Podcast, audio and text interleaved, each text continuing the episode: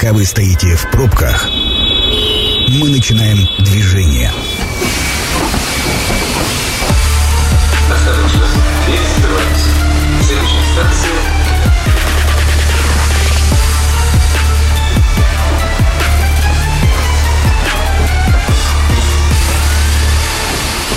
Метро. Главные темы Красноярска. Добрый вечер, меня зовут Дмитрий Полуянов, э, программа «Метро», как обычно, в этот день и в этот час. 21 сентября текущего года глава государства Владимир Путин подписал указ об объявлении частичной мобилизации в Российской Федерации. В связи с этим возникло много правовых вопросов. Кого призовут в первую очередь, кто имеет право на, на отсрочку и множество других. Если у вас есть вопросы, касающиеся юридической стороны частичной мобилизации, то пишите текстовые сообщения, либо отправляйте голосовые на наш номер телефона 8 933 328 102 и 8 мессенджеры Telegram, Viber, WhatsApp. Ну а обсуждать э, данную тему юридических аспектов частичной мобилизации мы будем с Натальей Ключук, руководителем правового центра «Арбитрум». Наталья, добрый вечер. Здравствуйте. Начну с э, первого вопроса ключевого и, казалось бы, простого. Кого могут призвать в рамках частичной мобилизации? Вы знаете, на сегодняшний день этот вопрос, хотелось бы сказать, что закрыт, но, к сожалению, не совсем. У нас мобилизация объявлена частичная, соответственно, речь идет об отдельных категориях, угу. которые э, далее конкретизируются. То есть это первая, вторая и третья группа, ограниченная годность, полная годность с незначительными ограничениями и годный к военной службе. И далее уже постановлениями правительства, указами президента и разъяснениями со стороны Минобороны из этого списка исключаются отдельные категории лиц. Кроме того, у нас есть статья 18 закона о мобилизационной подготовке и мобилизации в Российской Федерации, которая по общим основаниям определяет тех, кому предоставляется отсрочка от военной службы. Угу. Не знаю, насколько целесообразно всех описывать. Вы как считаете? Э, всех нет, но может быть э, в крупную клетку. Если в очень крупную клетку, то это лица, которые призываются в возрасте до 35 лет, имеющие боевой опыт и, соответственно, годные к военной службе. Если а такие случаи встречались, э, попадают в частичную мобилизацию лица, выходящие за эти границы, старше 35, не имели боевого опыта. А какие шансы у них доказать, что они неправомерно попали в волну частичной мобилизации? Вы знаете, есть несколько способов оспаривания э, для лиц, которые не согласны с состоявшимся решением. Давайте рассмотрим каждый из них. Первый способ он на сегодняшний день, возможно, имеет наибольший шанс на существование, это придание ситуации огласки. Угу. Чем шире огласка, тем больше вероятность того, что решение будет отменено. Плюс у нас запустили пару дней назад сервис на госуслугах, который позволяет подать заявление, в рамках которого оспаривается призыв и указываются основания для отсрочки и прилагаются соответствующие документы. Есть еще способ, он связан с подачей административного искового заявления в суд общей юрисдикции, которое также оспаривает решение комиссии о призыве на военную службу. Наталья, а есть уже прецеденты обращения в суд? для того, чтобы оспорить? А, к сожалению, да. Мы... А почему к сожалению? А, вы знаете, тут мы являемся практически впереди планеты всей. Красноярск. Красноярск – первый город, в котором состоялось решение об оспаривании призыва в рамках частичной мобилизации. Октябрьский районный суд у нас принял решение, в рамках которого на третий день рассмотрения спора было отказано в удовлетворении иска. Кроме того, суд не усмотрел оснований для принятия мер предварительной защиты по административному иску. И на сегодняшний день э, у нас человек, который, э, к сожалению или к счастью, теперь будет защищать Родину, угу. он э, подал апелляционную жалобу, намерен это оспаривать, но тем не менее нет оснований для того, чтобы не исполнять решение комиссии. А каковы шансы оспорить в инстанции более высокой? Вы знаете, там ситуация была в том, что он прошел военную кафедру, угу. и как такового опыта в рамках этого обучения он не получил. Формально критерии не соблюдены, но у нас есть масса разъяснений, в том числе выступлений первого лиц государства, которые говорят о том, что лица, а, которые прошли обучение на военной кафедре, они не будут призываться. Вот этот исключение случай, он как раз-таки стал первым, и в нем было отказано. Поэтому Я Как-то напомню так. нашим слушателям, что мы работаем в прямом эфире, и ваши вопросы, касающиеся юридической стороны частичной мобилизации, вы можете писать в виде текстовых сообщений, отправлять голосовые на наш номер телефона 8 933 328 102 и 8. Телеграм, Вайбер и WhatsApp. А, С 21 сентября уже было несколько дополнений, поправок к э, разъяснений, если быть более точным, к тому, э, кто попадает в... кто не попадает в частичную мобилизацию и у кого есть отсрочка. Вот буквально вчера, да, э, если не изменяет память, э, были внесены новые поправки, э, разъяснения, и студенты негосударственных вузов, студенты вечерней формы обучения как раз тоже попали в список, которые получили отсрочку. Да, это действительно так. Хотела бы обратить внимание на то, что указом президента Российской Федерации был определен перечень лиц, которые получают образование э, в различных образовательных учреждениях, имеют право на отсрочку. И особое внимание нужно обратить на то, что действие указа распространяется на период с 21 сентября 2022 года, то есть со дня объявления частичной мобилизации. Наталья, означает ли это, что, э, предположим, кого-то призвали до этого момента, и э, сейчас э, данный человек имеет право оспорить, ну, например, он является э, студентом вечерней формы обучения, и его призвали. Может ли он оспорить? Вы знаете, тут э, очень интересно складывается ситуация, потому что формально он у нас уже э, обучение свое по объективным причинам не продолжает. Он Мгм. призван для прохождения военной службы.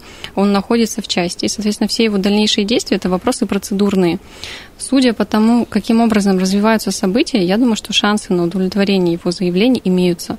Но а насколько а, эти предположения соответствуют действительности, мы увидим, я думаю, в ближайшем времени. Давайте погов- поговорим про бронь. Э, Много обсуждается и ровно так же вносятся поправки, дополнения. Кто именно имеет право получить бронь? М, С юридической точки зрения, что это такое? А, С юридической точки зрения, это процедура, которая позволяет получить отсрочку от прохождения военной службы отдельным категориям лиц. Вот если останавливаться на этих категориях лиц, то вызывает это очень большой интерес, потому Мгм. что перечень довольно-таки широкий. Есть э, перечень а, категорий сотрудников, которые проходят, а, работают на условиях полного рабочего дня в различных учреждениях, имеющих системообразующее значение. В первую очередь это аккредитованные организации, которые IT-инфраструктуру поддерживают, это банковский сектор, это то, что касается платежной системы национальной, это СМИ, но вот звучит очень широко. Да. Если присматриваться детально, то там 97 наименований организаций, и из них, э, из красноярских организаций, ТКБ «Искра». И Только все. и все. Но есть ведь, э, например, формальные также признаки. Да. Если компания относится к числу информационных технологий, зарегистрирована в реестре компании информационных технологий, то тоже имеет право на отсрочку. Действительно, Сотрудники. имеет право на отсрочку, но э, вопросы эти вот как-то в публичном поле, они не разрешаются. У нас э, военкоматы говорят, вы знаете, бронирование, какое бронирование? Вы о чем? Вот э, два у нас военкомата в городе в первую очередь вот так реагируют. То есть- Насколько это законно с юридической точки Абсолютно зрения? незаконно, но это вопрос дальнейшей перспективы судебной. Вот по этой категории дел решения пока не состоялись. А шансы есть? Я думаю, что да, конечно. А, Насколько я знаю, есть э, реальные случаи, когда сотрудника банка, являющегося системообразующим, призвали, и он оспаривает. Э, Наверняка вам тоже известен этот случай. Как там развиваются события? Действительно, речь идет о банке ВТБ. Ситуация выглядела следующим образом. Сотрудник, который осуществлял критически важные функции, связанные с IT-инфраструктурой Мгм. банка, а, имел бронь, официально подтвержденную организацией, в которой он работает. А, Он был вызван, ему была вручена повестка, и он на следующий день уехал на военные сборы. И сейчас, соответственно, правозащитники занимаются тем, что его возвращают назад, потому что оснований ему проходить военную службу на сегодняшний день не имеется. Э, Я абсолютно уверен в том, что э, закон, он для всех закон, един. И если уж э, мы живем в рамках и в государстве с понятными законами, то их надо соблюдать, причем со всех сторон. А, давайте поговорим о процедуре вручения, получения повесток.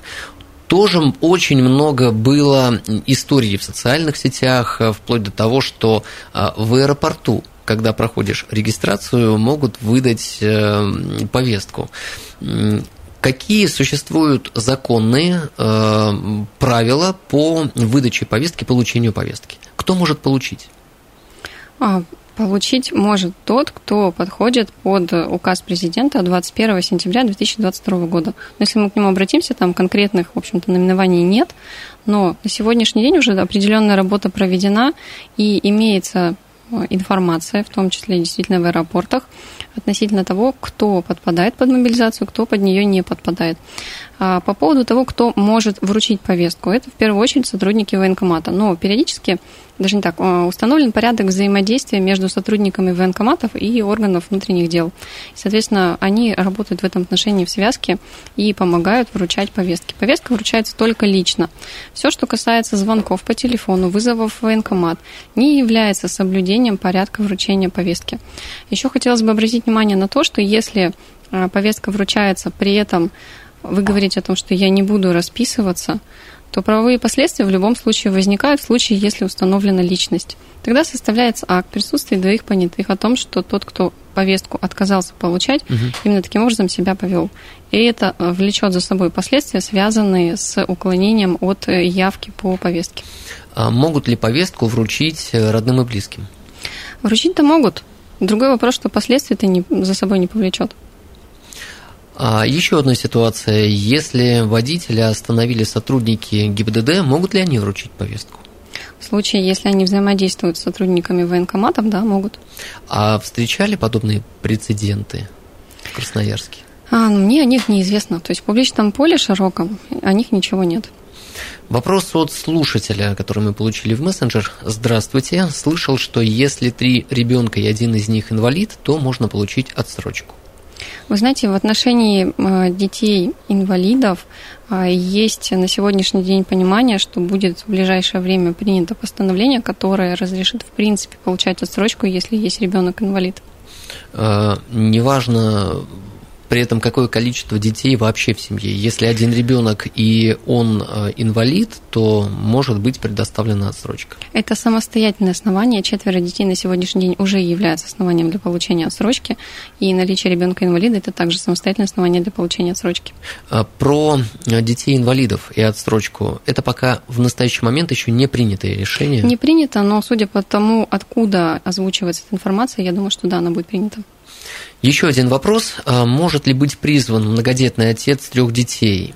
Одна многодетная семья, дети 10 лет, 6 лет и э, третий ребенок новорожденный, 5 месяцев.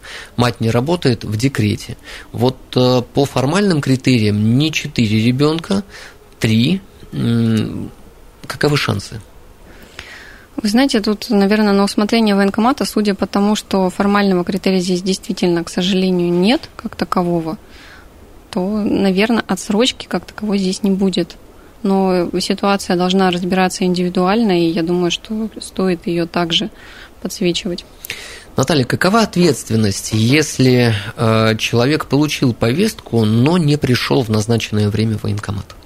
Вопрос провокационный, учитывая вчерашние события в Пензенской области.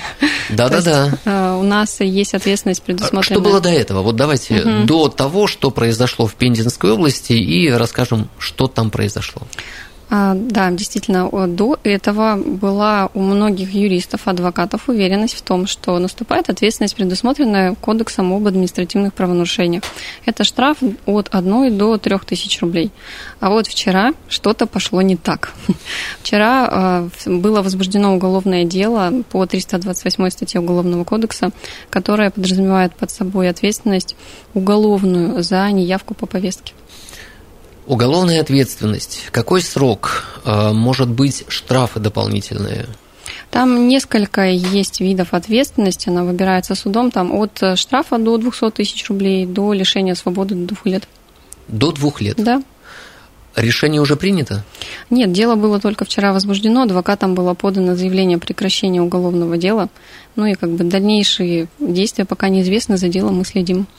А если э, вдруг будет принята сторона э, суда, то это прецедент, скорее всего, в рамках которого дальше будет вся судебная практика и осуществляться? С очень большой степенью вероятности, да, это так. А, если еще один вопрос. Если трудоустроенного человека призвали по частичной мобилизации, что происходит с его трудовым договором? Его увольняют? А, были выданы разъяснения в этом отношении. Договор приостанавливает свое действие. И фактически, если провести параллели, то речь идет о правоотношениях, которые возникают, когда сотрудник уходит в декретный отпуск. То есть действие трудового договора приостанавливается, угу. когда сотрудник возвращается, он продолжает свое действие. Это программа «Метро». Авторитетно о Красноярске. Продолжаем программу «Метро». Э, напомню, сегодня мы обсуждаем тему юридических аспектов частичной мобилизации. Э, я напомню, что мы работаем в прямом эфире, и если у вас есть вопросы, касающиеся именно юридической стороны частичной мобилизации, пишите сообщения, либо отправляйте голосовые на номер 8 933 328 102 и 8, Telegram, Viber и WhatsApp. Обсуждаем мы тему с Натальей Ключук, руководителем правового центра «Арбит» арбитром. Наталья, еще раз добрый вечер. Добрый. А, Наталья, подскажите, есть ли официальные, достоверные и понятные источники по частичной мобилизации, источники информации? Да, действительно, из тех, которым доверяю я, есть их несколько. Первый – это телефон 123, можно по нему позвонить, получить информацию. Также есть сайт объясняем.рф и есть телеграм-бот, который запущен правозащитной организацией Агора. Называется он следующим образом. Собака, Агора, нижнее подчеркивание, армии, нижнее подчеркивание, бот. А давайте еще раз повторим. А, собака, Агора, нижнее подчеркивание, армии, нижнее подчеркивание, бот. А, насколько э, достаточно масштабная, оперативная и достоверная информация, если мы говорим про бот. Сейчас э, технологии современные таковы, что люди привыкли получать информацию в телеграм-каналах, в ботах. Вот э, вам откликается данный бот? На мой взгляд, на сегодняшний день это один из самых удобных способов получения информации. Помимо того, что там есть разбивка на категории, возможность получить ответ, плюс а, можно связаться с юристами этой организации и получить ответ на конкретный вопрос. Здорово. А, вопросы, поступающие от слушателей, перейду к ним. С ВИЧ-инфекцией берут ли, мобилизуют ли? Вы знаете, хотелось бы сказать, что нет, но есть несколько прецедентов, когда действительно людей мобилизовали. Хотя формально по состоянию здоровья это основание для э, того, чтобы их не призвали. Еще один вопрос. Э, что происходит с кредитами, с ипотекой? Э, есть какие-то льготы для мобилизованных? На сегодняшний день необходимо разделять относительно того, кто является субъектом получения кредита. Если мы берем физическое лицо, угу. то есть законопроект, по которому приостанавливается обязанность по выплате основного долга, но тем не менее сохраняется обязательство по выплате процентов.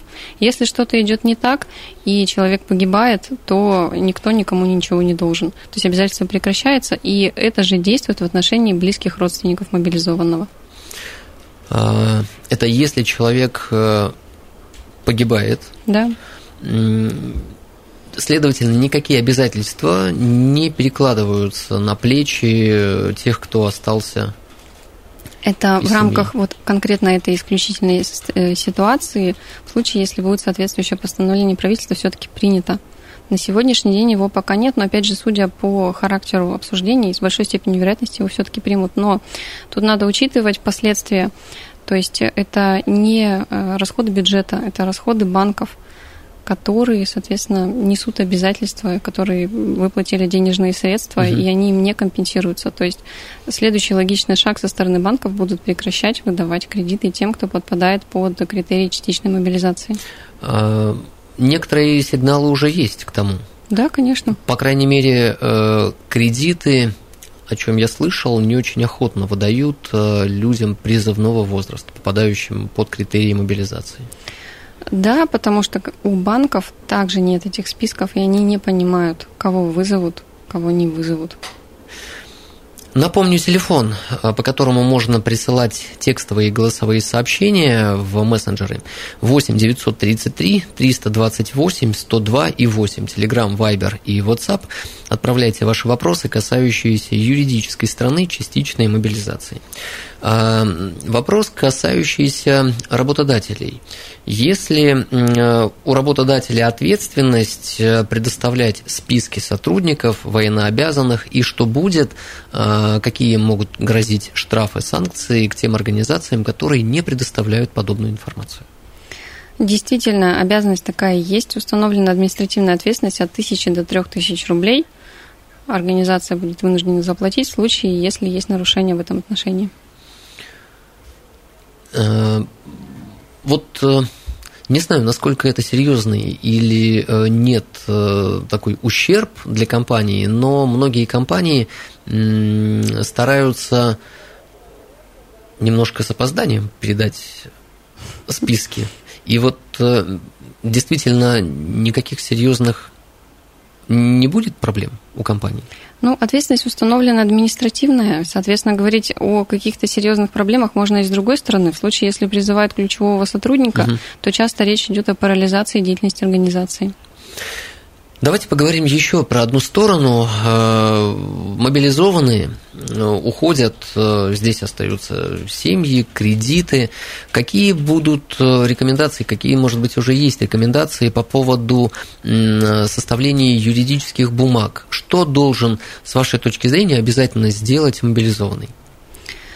А, вы знаете, тут в первую очередь все рекомендуют бежать к нотариусу и писать доверенность. Но давайте вспомним о том, что доверенность действует в случае, если человек жив. Угу. Моментом смерти действие доверенности прекращается. Есть еще один не совсем приятный момент, связанный с доверенностью. А, сделки, действия, обязательства, принятые на мобилизованное лицо на основании доверенности, не могут быть им впоследствии оспорены в случае, если он вернется и окажется недоволен. То есть, если у него была квартира, угу. квартира эта по доверенности продана, то в судебном порядке вернуть ее назад уже не получится практика однозначная в этом направлении. Риск остается надеяться только на, на порядочность, на да. порядочность тех, кому ты выписываешь доверенность. А, завещание. Что касается завещаний, а, есть очереди наследования. К первой очереди наследования относится прямая восходящая, прямая нисходящая линия и супруг. Соответственно, вот если посмотреть на эти очереди, и вы понимаете, что хотите оставить свое имущество кому-то еще, то целесообразно пойти и оставить завещание. Еще нужно обращать внимание на то, что вне зависимости от наличия или отсутствия завещания есть категории наследников, которые призываются, даже если есть завещание, и их там нет. Угу. Это нетрудоспособные иждивенцы, э, пенсионеры в первую очередь. Э, здесь идет речь, как правило, о родителях, либо о детях-инвалидах. То есть при наличии этой категории наследников, даже если есть завещание, все равно у них будет обязательная доля в наследстве.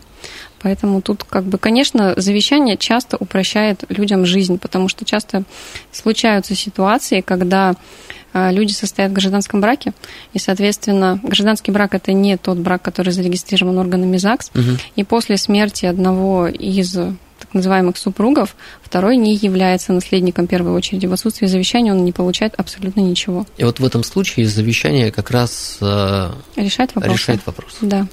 Э, вопрос от э, нашего слушателя. Я единственный сын, мать инвалид первой группы, лежачая. Опека не оформлена, проживает со мной, есть жена. Могут ли меня мобилизовать? Насколько я понимаю, здесь нужно однозначно идти оформлять опеку. Угу. В случае, если проживает и зарегистрирован совместно, возможно, это поможет, если сейчас будет получена повестка, каким-то образом хотя бы отодвинуть сроки призыва. Но в дальнейшем однозначно нужно заниматься вопросами оформления документов так, как это положено. Еще есть время э, прислать нам вопросы, на которые мы ответим. Все, что касается юридической стороны частичной мобилизации, отправляйте в виде текстового сообщения либо голосового сообщения на номер 8 933 328 102 и 8. Мессенджеры Viber, WhatsApp, либо Telegram. Еще вопрос от слушателя. Э, некоторые стали в ускоренном порядке заключать браки. Это правильное действие, если меня мобилизуют? А, нужно понимать, что супруга имеет право распоряжаться имуществом совместным только при наличии доверенности.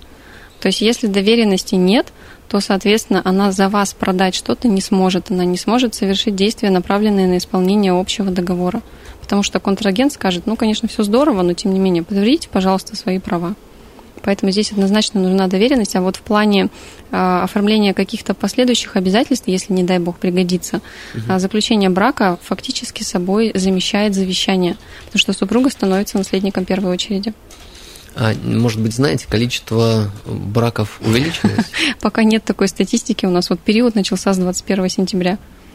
Еще не накопили. Да, к сожалению. Давайте поговорим про э, руководителей и индивидуальных предпринимателей. Если призывают руководителя, то что в этом случае нужно сделать э, руководителю, что будет правильным? Первую очередь нужно открыть устав, даже если вы пока не получили повестку, и посмотреть, каким образом подтверждается факт принятия решения единственным участником либо общим собранием в случае, если речь идет про собственника бизнеса. Если там нужен нотариус, и вас призывают, то без нотариуса вы принять не сможете ровным счетом абсолютно никакое решение. Соответственно, поменять устав, дальше смотреть на директора. Если призывают директора, возможны варианты развития событий. Вариант первый. Э, назначается заместитель директора, который исполняет его функционал в период его мобилизации, потому что на директора также распространяются нормы трудового права, то есть uh-huh. с ним трудовой договор приостанавливается. То есть если он добровольно отказывается уходить, то убрать его не могут. По крайней мере, практики это подтверждающие на сегодняшний день нет. Второй вариант развития событий, когда он самостоятельно готов уйти, соответственно, его меняют на кого-то другого. Угу. Либо еще возможен вариант передачи полномочий единоличного исполнительного органа какому-то лицу в плане индивидуальный предприниматель, либо люб... иное юридическое лицо. То есть это не на основании решения, а на основании договора. И там определяется, каким образом должны исполняться обязательства. А, Наталья, подскажите, с мобилизованным заключается ли контракт? А в соответствии с указом президента мобилизованные приравниваются к лицам, которые осуществляют военную службу на основании контракта. Еще один вопрос. А, что делать, если не успел встать на учет по месту прописки при переезде? Административная ответственность, если я не ошибаюсь, 21.1 КУАП от 1000 до 3000 рублей. Тысяча, три тысячи рублей. А, не уголовная ответственность? Не уголовная ответственность.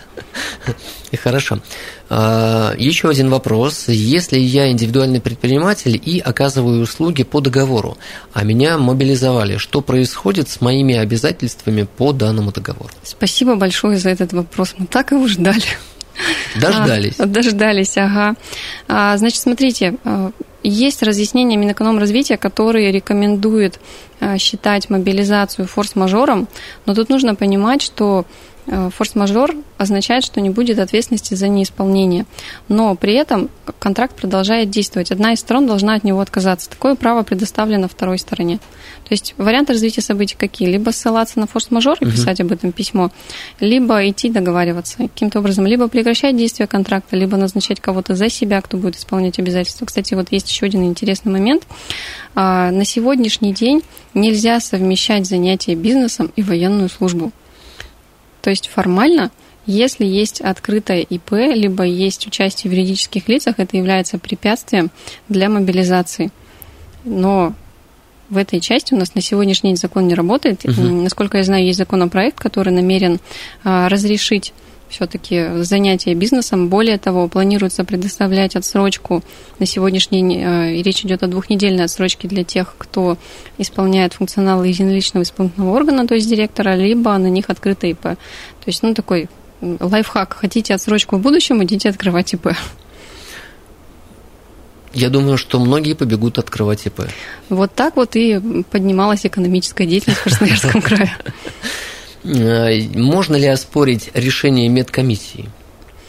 Можно оспорить решение медкомиссии, но проблема в том, что меры предварительной защиты по административному иску, в рамках которого это должно оспариваться, это усмотрение суда, и суд может не дать возможность приостановить действие решения.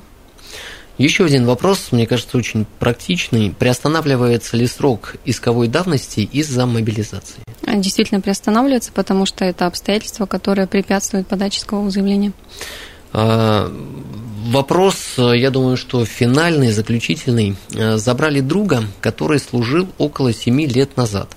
Боевого опыта нет. Это нарушение или нет? Вот сейчас сам понимаю, что еще бы уточнить, а сколько лет другу, но вот тем не менее, таков вопрос. Ну, исходя из фабулы вопроса, э, без дополнительных вводных нет нарушений закона. Но опять же, у нас нет информации о том, какая у него категория годности к военной службе. Мы не знаем, где он работает. Поэтому было бы больше данных, конечно, был бы более приближен к реальности ответ.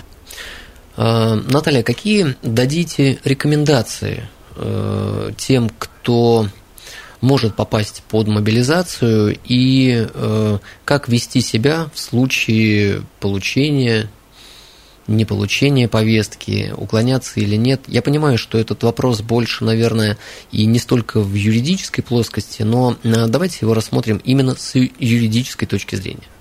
В первую очередь сохранять спокойствие, а потом э, идти к юристу и расписывать то есть, чем человек занимается, что у него есть, чего он хочет добиться в результате. Возможно, кому-то есть смысл э, рассматривать, просчитывать все последствия угу. и, исходя уже из наилучшего варианта, принимать решение. Потому что э, момент получения повестки – это в первую очередь сумбур в голове. А здесь, конечно, решение нужно принимать с холодной головой. И подумайте, кто те лица, которым вы доверяете, на кого вы можете оформить доверенность в случае, если все-таки будет решено именно этим путем идти, и какие, самое главное, полномочия вы оставите в этой доверенности. Э, поток информации колоссальный, изменения происходят каждый день. Э, сколько вы времени тратите, какое количество источников анализируете для того, чтобы быть в курсе? Знаете, э, вся моя жизнь – это моя работа. Поэтому ответ на ваш вопрос, он такой будет расплывчатый. 8 э, часов в день точно. Ну и, конечно, в качестве хобби все остальное. Количество обращений у вас э, увеличилось сейчас? И какая доля приходится именно на обращения, связанные с мобилизацией? А количество обращений увеличилось, потому что помимо тех, кто подвержен мобилизации, есть те, с кем они взаимосвязаны, от угу. них тоже поступают вопросы. А в среднем можно сказать, что процентов на 40 точно увеличился объем обращений, связанных вот именно с этой ситуацией. А, еще один вопрос. Э, если э, не, при, не призванный еще э, человек, но попадающий под э, мобилизацию, не так, по, по критериям, но его не мобилизовали. Может ли сейчас покинуть страну, э, повестку получит ли на границе, вот э, какова практика здесь? Вы знаете, на сегодняшний день, насколько мне известно, уже определен перечень тех, кто может быть призван. Соответственно, если вас в этом перечне нет, угу. то никаких запретов на покидание территории Российской Федерации не будет. Под перечнем вы имеете в виду список конкретных фамилий? Да, именно так. Спасибо огромное. Я Вам думаю, спасибо. сегодня мы э, массу вопросов обсудили и исключительно с практической, с юридической точки зрения. Напомню, э, Наталья Ключук сегодня была у нас в гостях, руководитель правового центра «Арбитрум». Э, программа «Метро» будет опубликована на сайте 102.8 FM. Эм. Меня зовут Дмитрий Полуянов. Станция конечная. Поезд дальше не идет. Просьба освободить вагоны.